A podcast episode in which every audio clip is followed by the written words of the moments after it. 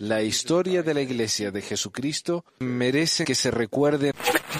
Pesquisas. Mormonas. Hola a todos, bienvenidos a otra edición de Pesquisas Mormonas. Les habla Manuel desde Ogden, Utah. Son las once y media de la noche y hace 80 grados Fahrenheit, 27 grados Celsius. Once y media de la noche. Primero que nada, quiero agradecerle a David por corregirme. Parece que la semana pasada, cuando grabé el programa de Porter Rockwell, dije que Sansón había luchado con los filipinos en lugar de con los filisteos. Así que no creo que hayan habido filipinos en esa época. En la época de Sansón. Así que me equivoqué, lo siento.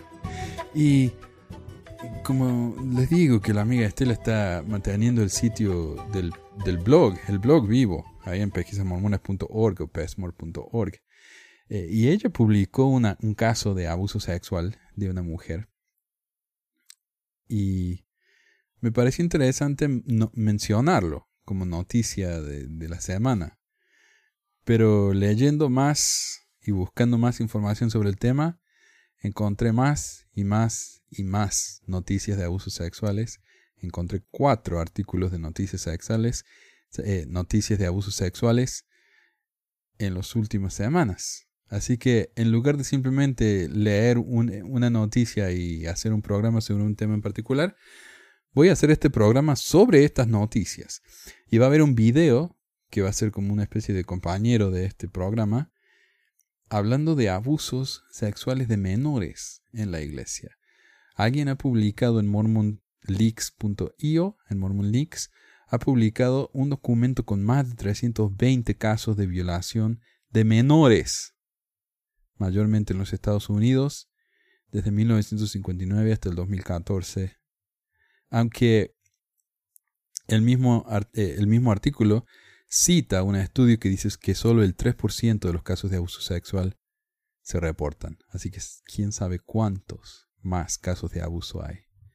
Y la cosa más horrible de esto no es que, la gente esta eh, cometa un error en su vida y haga algo malo. Y, esta gente está arruinando la vida de estos jóvenes. La manera en que le, le joden la vida. Estos chicos nunca van a hacer lo mismo. Siete de cada diez chicos abusados mueren tempranamente, según eh, los estudios citados por ese artículo, por ese documento. Y, y lo peor, lo peor para mí, es que la iglesia podría hacer algo para detener a estos abusadores cuando se entera, porque la iglesia no puede adivinar, ¿no? A pesar de que dicen que tienen el poder de discernimiento. Miércoles que van a tener poder de discernimiento. Si es Dios el que pone a estos hombres en, en llamamientos, como dicen que los llamamientos vienen directamente de Dios, entonces, ¿por qué Dios pondría un pedófilo para trabajar con chicos? Pero bueno, eh, si la iglesia comete un error y pone a un pedófilo a trabajar con chicos y se entera de un abuso, ¿por qué no llaman a la policía inmediatamente para que este hombre no pueda seguir abusando de otros chicos? Pero no, lo arreglan en la casa, ahí, eh, los mandan a que hagan un poco de terapia con los servicios sociales sud y ya está, ya están curados y los vuelven a mandar a trabajar con chicos. Increíble. Pero bueno, el caso de hoy quiero presentar el primero. Se llama El caso de un presidente de misión caído. Como siempre, si van a pesquisamormonas.com van a encontrar ahí los enlaces a los artículos originales en inglés y mi traducción de los artículos y de Estela, por supuesto, de estos artículos ahí en pesquisamormonas.com o pesmor.com. Dice, el caso de un presidente de misión caída. Philander Knox Smart III llegó a Puerto Rico el 1 de julio del 2013 como un hombre joven y energético de 43 años de edad, donde iba a presidir, a presidir sobre los misioneros mormones que servían en este grupo de islas durante tres años. Sin embargo, diez meses después, Smart fue revelado como presidente de misión y expulsado de la iglesia por una conducta indebida no especificada con varias jóvenes misioneras. Las víctimas, todas mayores de 18 años, decidieron no presentar cargos criminales, dijo el portavoz de la Iglesia Sud Eric Hawkins en un comunicado en respuesta a las preguntas del Salt Lake Tribune sobre el episodio. y la fe basada en Utah proporcionó asesoramiento eclesiástico y emocional a las misioneras que habían sido engañadas y victimizadas. Qué bueno. Smart, un abogado y desarrollador rico de Alabama, tenía la plata el tipo este. Eh, asignó a varias parejas femeninas a islas aisladas, lejos de otros misioneros o de la casa de la misión en la capital de San Juan. Compró ropa y joyas para algunas de las mujeres, las voló de un lugar a otro en su avión privado, el cual arregló para que fuera enviado a la misión unos pocos meses después de su llegada. El trato de Smart a las proselitistas femeninas bajo su cuidado quedó al descubierto cuando una misionera tomó el paso inusual de llamar a su presidente de estaca en el territorio continental de Estados Unidos. Recordemos que Puerto Rico es un territorio de los Estados Unidos, no es, no es un estado, pero es un territorio, o sea que los puertorriqueños son ciudadanos estadounidenses. Entonces esta hermana llamó a su presidente de estaca a pesar de que eso no está permitido los misioneros, como sabemos, generalmente llaman a su hogar solo en Navidad y en el Día de la Madre y solo a sus familias. Ella informó lo que estaba sucediendo y ese líder laico regional alertó a los funcionarios en la sede de la fe en Salt Lake City. En unos pocos días, la autoridad general, Craig Zwick, entonces un miembro de los 70 de la fe, fue enviado a Puerto Rico para hacerse cargo de la, de la, misión. Este es un caso trágico y desgarrador de engaño y traición que ha impactado las vidas de varias personas, dijo Hawkins. Cuando los líderes de la iglesia se enteraron de lo que había sucedido, el presidente de la misión fue inmediatamente y deshonrosamente relevado de su puesto, enviado a su hogar y excomulgado. Es muy diferente a cómo la Iglesia reaccionó a las acusaciones de agresión sexual contra el expresidente del Centro de Capacitaciones Misional Joseph L. Bishop, en cuyo, caso, después de que su víctima amenazó con, amenazó con acciones legales, un abogado contratado por la Iglesia compiló un dossier de información perjudicial sobre la mujer de Colorado en un aparente esfuerzo por devaluar su credibilidad. Al contrario, cuando la iglesia supo de Smart, los líderes mormones tomaron acciones rápidas contra él y se movilizaron para proteger a las víctimas dijeron fuentes familiarizadas con la intervención, y Zwick, ahora una autoridad general emérita, ni ningún otro líder mormón culpó a las jóvenes misioneras por lo que pasó. Oh, qué tiernos que son, qué bueno, no culparon a las víctimas, qué progreso que está haciendo la iglesia, increíble. Ninguna de las víctimas abandonó su misión temprano, informaron las fuentes. Poco después de que se descubrieran las acciones de Smart, a su esposa la diagnosticaron con esclerosis múltiple, múltiple esclerosis, la cual a menudo es una enfermedad debilitante. El diagnóstico era conocido entre los misioneros y llegó a ser visto como el catalizador de la partida repentina de la pareja, aunque los líderes mormones nunca ofrecieron ninguna razón por su ausencia más allá de decir que el presidente había sido relevado.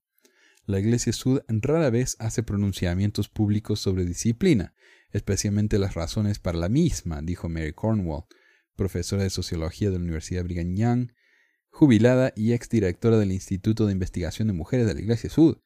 No esperaría que hiciera ningún anuncio a los líderes locales ni a nadie en ese momento. Esta es una mujer que era directora del, del Instituto de Investigación de Mujeres estudio femenino, ¿verdad?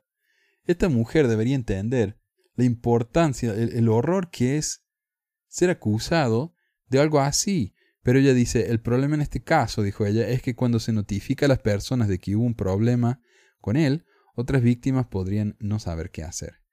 ¿Qué hace uno para asegurarse de que la persona no abuse de otros? Por otro lado, si los oficiales Sud hubieran hecho el anuncio de que hubo un comportamiento inapropiado con alguna de las hermanas, todos especularían sobre quién y cómo por el resto de las misiones las víctimas, dijo Cornwall. Ok, que especulen lo que quieran. Que los misioneros, después todos son nenes de 18 años, que hagan lo que quieran, que especulen, que sospechen, que hagan lo que quieran. Lo importante acá es proteger a las hermanas a este hombre hay que denunciarlo. Bueno, y ellos dijeron, bueno, las víctimas no denunciaron al hombre, así que él lo excomulgaron nomás y ahora ahí está en su casa eh, con su esposa enferma, pero libre, libre viajando de acá para allá en su avión privado. Yo entiendo, las chicas no quisieron eh, levantar cargos, Pero la iglesia debería haberlo hecho. Vamos, este fue un hombre que abusó de sus misioneras, que abusó de su confianza. Este es un hombre que tiene que ser sacado de la sociedad porque este hombre es un peligro. Pero no, los comulgaron, así que ya es suficiente. Juez Navajo no desechará alegación de abuso en programa mormón. Una jueza de la nación Navajo se está negando a desechar una demanda que alega que niños nativoamericanos fueron abusados sexualmente en un programa de adopciones temporarias de la iglesia mormona. La jueza Carol Perry dijo en una decisión lanzada el jueves que los casos deberán ser oídos en la Corte Navajo. Claro, porque esto fue un caso de abuso, allá viste, en los 80, 70 y 80, en lo que eh, el presidente Kimball pensó que los indios se iban a hacer blancos y los mandaba a, estudiar en las ciudades ¿no? de Salt Lake y a vivir con miembros de la iglesia, se iban a hacer más blancos. Y él dijo, se están haciendo más blancos. De hecho, yo tengo un programa, creo que el programa 3 o 4, no sé, uno de los primeros que hicimos, que habla sobre este tema. El programa de los lamanitas, ¿no? El día de los lamanitas se llama el discurso que dio Kimball. Y bueno, según él, estos chicos se iban a hacer blancos porque esa era la promesa del libro de Mormón. Eh, la iglesia, oh, bueno, y, muchos de esos chicos fueron abusados sexualmente por el padre de la familia donde se estaban quedando. Acá hay un término que se llama foster, que es una especie de adopción, pero temporaria. O sea, muchas veces los chicos que, que están en el sistema porque los padres están en la cárcel o lo que fuera, ¿no? Eh, a los chicos los ponen en el sistema, son adoptados hasta que la madre se pone las pilas y, puede cuidar de sus hijos otra vez. Esto era algo así, como una especie de foster, adopción temporaria. Y muchos de estos padres se abusaron sexualmente de estos chicos. Ahora, eh, le hicieron un juicio a la iglesia, eh, porque la iglesia no... la, iglesia fue la que puso a estos chicos en peligro, en primer lugar. La iglesia decidió dónde se iban a quedar, la iglesia no hizo un buen trabajo asegurándose de que los chicos estuvieran bien, etc. Eh, y entonces ellos lo que quieren hacer es que la jueza, primero que nada, quieren que el juicio se haga fuera de la nación Navajo, que se, haga en la, que se haga en la corte de Salt Lake o lo que fuera, ¿no? Y segundo, están pidiendo que se deseche el caso. Pero la jueza Carol Perry dijo en una decisión lanzada el jueves que los casos deberán ser oídos en la corte Navajo. Las acusaciones dicen que sucedieron fuera de la nación Navajo en Utah o en Arizona, pero la jueza tribal encontró que la corte tiene jurisdicción porque el programa estaba basado allí, en la nación Navajo. Perry también citó una creencia navajo fundamental de que los niños no deben ser maltratados. Y esta es la gente degenerada y pervertida del libro de Mormon, supuestamente, ¿no? La gente que sabe tratar bien a los niños. La demanda dice que la Iglesia de Jesucristo de los Santos de los Últimos Días falló en proteger a niños de abuso sexual después de ubicarlos con sus familias anfitrionas. Miles de niños participaron en el ahora difunto programa de ubicación indio que intentaba darles oportunidades educativas de fines de los 1940 hasta alrededor del, del 2000. Un vocero de la Iglesia se negó a comentar en la decisión.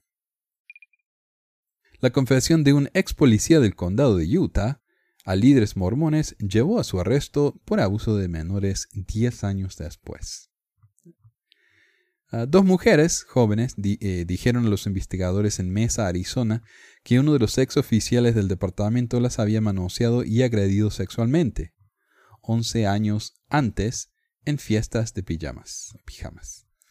El informe de 1995, escrito en mano, no explica los pasos que tomaron los detectives a continuación, pero en cuestión de meses el caso quedó inactivo. Un investigador escribió que había eh, escasas pruebas y que no era probable que el oficial Gerald Salcido fuera condenado. Salcido es el violador. Transcurrieron muchos años, Salcido se mudó, se mudó a Utah, donde trabajó como policía en Provo durante 12 años, y luego otra década como ayudante de la oficina del sheriff del condado de Utah. Mientras trabajaba para Provo, supuestamente confesó sus crímenes, no a la policía, sino a su esposa y a su obispo mormón. La Iglesia de Jesucristo de los Santos de los Últimos Días excomulgó a Salcido en el 2006, pero parece que los funcionarios de la Iglesia nunca le dijeron a los investigadores sobre la confesión. O sea, la iglesia nunca reportó esto a la policía. Solo una docena de años más tarde, cuando la madre de una de las víctimas se quejó ante la policía en Arizona, terminó siendo arrestado y acusado de abuso sexual. Esto sucedió este enero. Un informe policial recientemente obtenido arroja luz sobre el papel que desempeñaron los líderes religiosos en esta investigación intermitente que ha dejado frustradas a las víctimas, pero con la esperanza de que el hombre que dicen que abusó de ellas hace unos 30 años pueda enfrentar una sentencia de prisión. Una de las víctimas tenía 19 años en 1995 cuando decidió contarle a sus padres cómo Salcido, un miembro de su familia, entró al dormitorio donde dormía y la agredió sexualmente en 1984. O sea, 11 años antes, la chica habría tenido 8 años. Su hermana menor tuvo una experiencia similar. No conocíamos la historia de los demás, dijo la mujer de Arizona de 42 años al diario de Salt Lake Tribune la semana pasada. Solo necesitábamos contar nuestra historia y que se haga pública. Sus padres le dijeron al departamento de policía de Mesa sobre las revelaciones de sus hijas. Un oficial escribió un informe basado en entrevistas con las dos adolescentes, pero en cuestión de meses el detective, el detective Jerry Giselle escribió no creo que justifique ninguna investigación de seguimiento adicional. Como el caso fue reinvestigado en el 2017, Giselle le dijo a un oficial de Mesa que recordaba las acusaciones contra Salcido, con quien trabajó en Mesa en la década de 1980. Estaba sorprendido de que no existiera un rastreo de papel. Mientras Giselle conducía su investigación en 1995, los funcionarios de la iglesia mormona también se involucraron.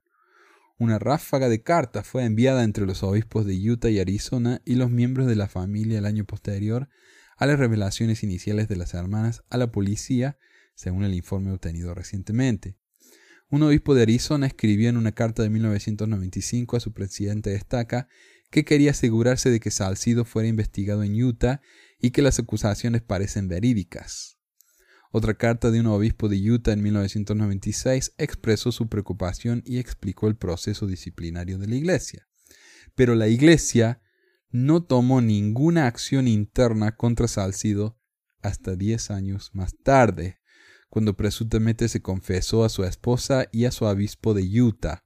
Su esposa le dijo a un oficial de policía de Mesa el año pasado que Salcido confesó en 2006 haber abusado sexualmente de las dos niñas junto con otros tres niños que asistían a clases de la escuela dominical en Mesa, Arizona.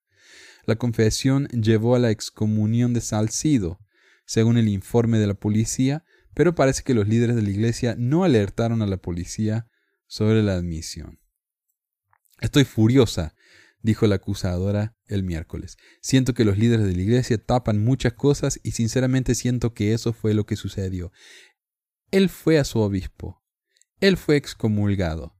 Entonces, ¿por qué no llamaron nunca a la policía? Es algo que la familia de Salcido también le resulta desconcertante, según el informe policial de 2017. A menudo se preguntaban por qué no pasó nada, escribió el detective en el informe, y por qué Salcido nunca fue arrestado. Hasta hace poco se había dado cuenta de que la información que él confesó nunca había sido transmitida a la policía. La única razón por la que el caso resurgió en el 2017, dijo la acusadora, fue que su madre llamó a la policía de mesa y le preguntó sobre el estatuto de limitaciones y le dijo a la policía que Salcido se había confesado con los líderes de la iglesia. Un detective de, de, mesa volvió a entrevistar a las presuntas víctimas y a los miembros de su familia. Llegó a la conclusión de que, debido a que sus historias seguían siendo consistentes junto con las presuntas confesiones de Salcedo, había pruebas suficientes para acusar al hombre de crímenes que tuvieron lugar hacía más de 30 años. En enero, Salcido fue arrestado en Utah. Fue acusado en el condado de Maricopa, Arizona, de dos cargos de abuso sexual de una menor y dos cargos de conducta sexual con una menor. Los registros del tribunal enumeran las fechas del delito en 1980, dos casos en 1984 y una acusación en 1985. Salcido se ha declarado no culpable.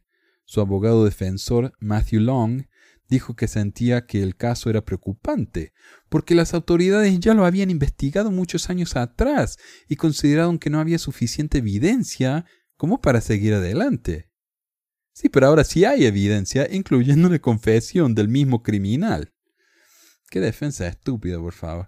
Antes de trabajar para la, oficial, para la oficina del alguacil, del sheriff, Salcido trabajó en el Departamento de Policía de Provo durante 12 años a partir de 1992. Los funcionarios dicen que nunca supieron sobre las acusaciones de 1995 y que nunca recibieron ninguna otra queja por mala conducta por parte de Salcido. La mujer que denunció el abuso dijo esta semana que sus sentimientos son complicados después del arresto de Salcido. Aún está enojada por cómo los líderes de la iglesia manejaron el asunto y no está contenta de que le hayan permitido la libertad bajo fianza a, bajo fianza a Salcido y ahora esté fuera de la cárcel, pero está conforme con que, incluso 30 años después, su caso finalmente esté avanzando. Debería estar en la cárcel, dijo. Espero que vaya a la prisión y no esté cerca de otros niños. O sea, acá, si uno lo encuentran con unos gramos de, marihuana, lo meten a la cárcel. Pero si uno es un abusador sexual, lo meten en la cárcel, confianza, para que luego pueda salir y estar ah, en medio de toda la población en general. Porque obviamente fumarse un porro es mucho peor que abusarse de una niñita, ¿verdad? Yo no sé si recuerdan ustedes, pero yo compartí en el, en el canal de YouTube un video en el que un abusador sexual estaba ahí enfrente del juez y el juez, un obispo mormón, porque este hombre también era un mormón, había sido un obispo mormón que cometió el, crimen, el juez le dijo, yo sé que usted es un gran hombre, que cometió un error, pero usted es un gran hombre, y lo elogió públicamente en frente de, de todo el mundo ahí, hablando de lo maravilloso que era esta, esta persona, a pesar de haber abusado sexualmente de una menor. Increíble, increíble. Mi padre abusó de mí, se lo dije al obispo, nada pasó. En los últimos meses, la Iglesia de Jesucristo de los Santos de los Últimos Días ha tenido una lupa apuntada a cómo sus líderes lidian con las quejas de abuso sexual, incluyendo algunas que tienen décadas de antigüedad. Sí, como la de, como la de los niñitos indios, ¿verdad? Una de ellas, contada aquí públicamente por primera vez, involucra a dos hermanas que dicen que fueron abusadas sexualmente por su padre, un ex líder de la iglesia local, cuando eran adolescentes. Michelle Stone y su hermana Melinda Aaron dicen que George William Bill Aaron abusó de ellas cuando crecían en Provo en la década de 1980 y principio de los 1990. Comenzó con Necesito que me frotes la parte inferior de la espalda con nada más que una toalla de mano cubriendo su cuerpo y bajándola bastante, dijo Stone. Ella dijo que su padre entonces se, ofrecía a darles masajes. Escaló desde allí. A medida que creció, el padre de Michelle se metía en su cama y la molestaba, o sea, la abusaba, ¿no? Sexualmente. Melinda Aaron dijo que notó un cambio en cómo su padre la trataba una vez que llegó a la pubertad. Hacía comentarios sobre cómo ella y Michelle se veían. Él comparaba mi cuerpo con el de ella y trataba de hacerme sentir mejor diciendo que ella desearía tener un cuerpo como el mío, dijo. Melinda Aaron dijo que también fue abusada. Un jurado civil más tarde llegó a un veredicto de que Bill Aaron se había comportado con descuido imprudente hacia su hija menor. Bill Aaron, que ahora tiene más de 70 años, sirvió anteriormente como obispo mormón de una congregación universitaria. Cuando le pedimos un comentario dijo que las afirmaciones de sus hijas son ficticias. Las hermanas que ahora tienen 40 años decidieron compartir su historia porque se dieron cuenta de que no están solas. Otros han experimentado abuso y se sienten silenciados por su comunidad mormona. Durante mucho tiempo las hermanas no hablaron sobre el abuso ni siquiera entre ellas. El tema no surgió hasta que Stone se, fue de la casa y se casó y tuvo un hijo propio. Entonces, una noche en 1992, eso comenzó a cambiar. Melinda Aaron su hermanita, estaba cuidando al hijo de Stone en la casa de sus padres. Cuando Stone regresó para recoger a su hijo de dos años, entró en el dormitorio de su hermana y vio su diario abierto. Las palabras saltaron de la página. Decían algo así como lo odio. No quiero estar cerca de él, dijo Stone. No tenía que adivinar de quién estaba hablando su hermana. Días más tarde, fueron a dar un paseo en el cañón de Provo Stone sabía que si tocaba inmediatamente el tema, su hermana más joven y más reservada se podía cerrar. Entonces comenzó lentamente, compartiendo detalles simples. Si yo cerraba con llave la puerta del dormitorio, me metía en problemas, dijo Stone. Me castigaba si cerraba la puerta. Ella habló sobre las formas en que su padre se comportó de manera inapropiada. Su hermana sintió con la cabeza. Mientras hablaban, Aaron se abrió. Stone estuvo agradecida cuando su hermana le confió su historia, pero también se sintió atormentada por la culpa. Mi propio silencio había tenido un efecto en mi hermana, dijo, y era algo en lo que nunca había pensado hasta ese, hasta ese día. Debido a que hay ocho años de diferencia entre ellas, Stone nunca pensó que su hermana era vulnerable a las mismas cosas que ella experimentó, pero una vez que lo supo, ella actuó. Las hermanas consultaron a su madre, quien las animó a contarle a su obispo mormón, y eso fue exactamente lo que hicieron. Las hermanas esperaban poder hablar a solas con su obispo. El obispo insistió en tener a Bill Aaron en la habitación. Él negó todo lo que dijeron. Cuando compartían un nuevo detalle del abuso, él las interrumpía y decía No recuerdo que haya sucedido así. Sentí que nos estaban interrogando, dijo Stone. No parecía que lo estuvieran interrogando a él. Por lo que las hermanas saben, el obispo no profundizó. Stone dice que nada salió de eso. No hubo terapeutas ni agentes de la ley involucrados, y su padre, él mismo un exobispo, no recibió ninguna disciplina de la iglesia. Las cosas estaban cambiando para la familia Aaron. Sus padres se divorciaron y su padre estaba saliendo con una mujer con la que quería casarse. Un día, mientras hablaba sobre la hija de su novia, Michelle se preocupó. Su padre estaba hablando sobre el cuerpo de la niña de doce años, elogiándolo. Oh no, esta es la misma edad que yo tenía, la misma edad que mi hermana. Todas las alertas empezaron a sonar, dijo Stone. Decidida a no ignorarlo, se acercó a la novia de su padre, pero Stone dijo que ella no mostró ninguna preocupación. El plazo de prescripción se había agotado para Michelle, pero Melinda Aaron todavía podría demandar. Al principio se acercaron a su padre para resolverlo fuera de la corte. Le pidieron que buscara ayuda clínica. Él rechazó esa propuesta. Entonces lo demandaron. Nos decíamos, esto se acaba con nosotras, esto para aquí, dijo Melinda Aaron. No vamos a dejar que esto continúe con otra generación. En 2001, su caso llegó a la corte en Provo. El jurado encontró que Bill Aaron no había cumplido con su deber fiduciario y que él había infligido angustia emocional. En su veredicto, el el jurado escribió que Bill Aaron se comportó imprudentemente y ofensivamente masajeando los senos y las nalgas de Melinda y obligándola a dormir en la misma cama que él, pero el jurado no llegó a llamarlo abuso sexual. Su padre pagó 25 mil dólares en daños punitivos, pero su posición en la iglesia sud no cambió. Mirando hacia atrás, las hermanas dicen que se podría haber evitado mucho dolor y angustia si solo su obispo hubiera intervenido si hubiera habido un mejor plan. Melinda Aaron ve un problema evidente en particular, cómo la Iglesia Sud maneja los informes de abuso. En última instancia, siempre estás dándole informes a hombres, dijo. Como mujer, cuando tienes situaciones que ocurren como la nuestra, no te infunde confianza de que estás siendo protegida. Finalmente, Melinda Aaron dijo que su padre es quien fue protegido, no ellas. Y mientras él pagó en un tribunal de justicia, ellas pagaron un precio mucho más pesado. Mujer demanda a su padre, ex empleado de la Iglesia Sud, por abuso sexual. Christy Johnson de California ha presentado una denuncia, una demanda civil alegando daños de abuso sexual por parte de su padre, el Dr. Melvin K. Johnson, empleado por mucho tiempo de la Iglesia de Jesucristo de los Santos de los Últimos Días. Johnson y su abogado, Craig Vernon, organizaron una conferencia de prensa el jueves donde dijo que su madre le había contado a un obispo sud sobre el abuso sexual que ocurrió desde que tenía seis años hasta cuando salió de su hogar para servir en una misión sud. Ese obispo y obispos eh, subsecuentes trataron el abuso sexual reportado como asuntos eclesiásticos que debían ser manejados internamente en lugar de reportarlo a las autoridades policiales, afirma Johnson. Agregó que el abuso sexual que ella experimentó también le sucedió a sus hermanas menores por otros 10 años. La demanda contra su padre se presentó antes del estreno en Utah de Glass Temples, o templos de vidrio, un cortometraje documental sobre la experiencia de Johnson.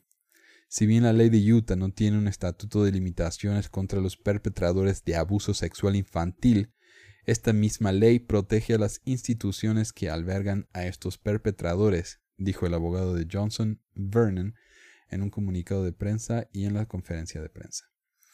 La ley a la que hace referencia Vernon fue aprobada en 2016 y permite a los adultos que fueron victimizados cuando eran niños demandar en un tribunal civil a un perpetrador por 35 años después del décimo octavo cumpleaños de la víctima.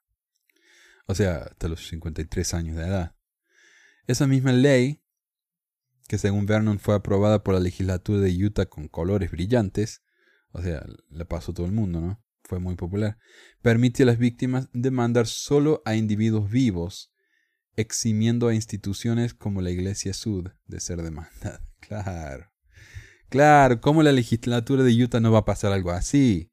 Entonces el, culpable es la persona individual, pero no la organización que puso a esa persona a cargo, que le dio un cargo eclesiástico con poder sobre otras personas y con la oportunidad de buscar víctimas. No, la, institución no puede ser culpada, obviamente. La queja completa contra el Dr. Melvin K. Johnson incluye denuncias de sus transferencias a otras instituciones Sud para continuar su empleo. Él no ha hecho ningún comentario con respecto a la demanda. Vernon dijo que la historia de Johnson es un ejemplo de cómo la Iglesia Sud les ordena a los miembros que no llamen a la policía cuando ocurre un abuso sexual. Esa práctica permite a los depredadores dentro de la Iglesia actuar sin consecuencias, agregó. ¿La Iglesia va a proteger a los depredadores sexuales o a los niños? preguntó Vernon. Además de buscar una compensación monetaria por lo que pasó, Johnson le pide al tribunal que exija a su padre que defienda los cambios de política en la Iglesia Sud, lo que incluye enseñar a sus miembros a ir directamente a la policía para denunciar abusos sexuales, que es lo mismo que está pidiendo McKenna Denson, la víctima del señor Bishop. Que la iglesia cambie su política, que dejen de llamar a los abogados en lugar de llamar a la policía. El número, y hoy sabemos, porque se le hizo la demanda a un abogado de Kirkland McConkie, que son los abogados de la iglesia, porque le dio consejo a un hombre en Colorado de que no llamara a la policía para acusar a un depredador sexual. Y porque estaba dando consejo legal fuera de su jurisdicción, lo cual también es un problema. Pero sabemos entonces, gracias a esa demanda, sabemos que cuando un obispo tiene que llamar el número ahí en, el manual de instrucciones de la iglesia, el número al que está llamando es el del bufete de abogados de la iglesia. Entonces, ¿quién le da consejo a los obispos? Los abogados de la iglesia. Y parece que los abogados estos no son muy buenos porque están dando sugerencias que son más bien ilegales. Bueno, ella afirma en su demanda que su padre abusó sexualmente de ella en el dormitorio de su casa en muchas ocasiones y agregó que el abuso incluso ocurrió en la propiedad de la iglesia. Y como van a ver, si, si, si se fijan en el video este que subí a YouTube, que voy a subir a YouTube esta semana, eh, muchos, muchos de los casos de violación se dan en la capilla. Lo cual es increíble. ¿Cómo se deja a un hombre solo con un niñito en la capilla? Pero es lo que pasa, es lo que pasa. Entonces, no acusemos a los pobres sacerdotes. Ellos eh, son las pobres víctimas. Eh, y sigamos permitiendo entonces que horribles cosas como estas sigan sucediendo. Y para los que me dicen que este tipo de cosas no pasan en la iglesia, por favor, dejen de defender lo indefensible. Por favor, abran los ojos, gente. Van a proteger a sus propios hijos, van a proteger a los niños en una institución a la que le importa entre poco y nada, a pesar de todo lo que dicen y de todo lo que hablan. No les importa. Si no, ya habrían hecho algo hace mucho tiempo.